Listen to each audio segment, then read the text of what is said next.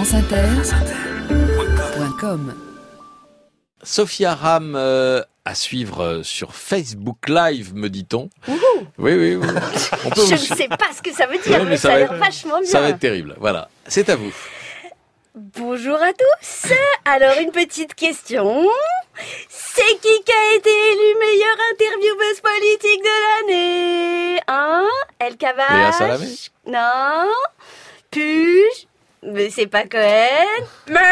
Non, c'est Karine Le Marchand. DTC, Patrick Cohen. Mais c'est pas tout.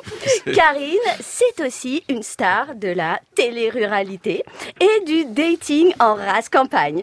Tous les lundis sur M6, elle aide les agriculteurs à trouver l'amour par le truchement de son émission L'amour est dans le pré. La semaine dernière, elle était au micro de Thomas Joubert sur Europe 1 pour présenter la nouvelle saison de son émission et l'animatrice était hyper enthousiaste parce que cette année, elle trouve les candidats vraiment trop super. Voilà pourquoi.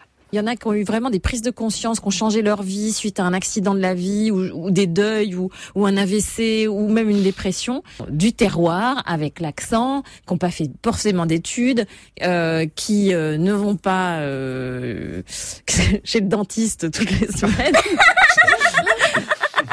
Mais en voilà des bons candidats. Pas d'études, des accidentés de la vie avec des deuils, des dépressions, des AVC et surtout des dents en mauvais état. Ça va être génial. Mais ce n'est pas tout et la plupart n'ont jamais connu l'amour. Mm. Vous allez voir dans les portraits, il y en a beaucoup qui ont eu une, petite histoire il y a 25 ans et puis depuis plus rien quand même. Alors là, si en plus ils sont puceaux ou s'ils n'ont pas baisé depuis 25 ans, ça va être formidable. Parce que dans l'amour et dans le pré, les candidats, on les aime comme ça. Faut qu'ils en veuillent. Bah, faut qu'ils aient euh, vraiment la dalle, quoi. Parce que, comme dit Karine Le Marchand, quand on est jeune et riche, euh, on n'a pas forcément besoin de l'amour et dans le pré pour trouver l'amour, parce que euh, parce que c'est moins désespéré quoi comme situation. Et c'est vrai que dans l'amour et dans le pré, ce qu'on recherche c'est des situations vraiment désespérées, des types au bout du rouleau, des accidentés de la vie quoi. Un peu comme Jean-Pierre. Jean-Pierre, il avait une vie, un karma compliqué, comme on dit. Hein. Jean-Pierre, il avait perdu son papa quand il était adolescent. Sa mère voulait pas qu'il euh, qu'il trouve quelqu'un. Et il n'en pouvait plus. Et quand il nous a écrit qu'il a été sélectionné, il a dit à sa maman, euh, tu sais, euh, ça y est, je, vais, je pense que je vais trouver quelqu'un parce que je vais, je vais faire l'amour et dans le pré. Et dans la semaine qui suivait, elle est morte. Et il était tombé amoureux plus tard d'une femme qui lui avait écrit et qui malheureusement s'était fait faucher par un camion en sortant de boîte de nuit. Et, et je crois qu'il avait en plus des difficultés financières.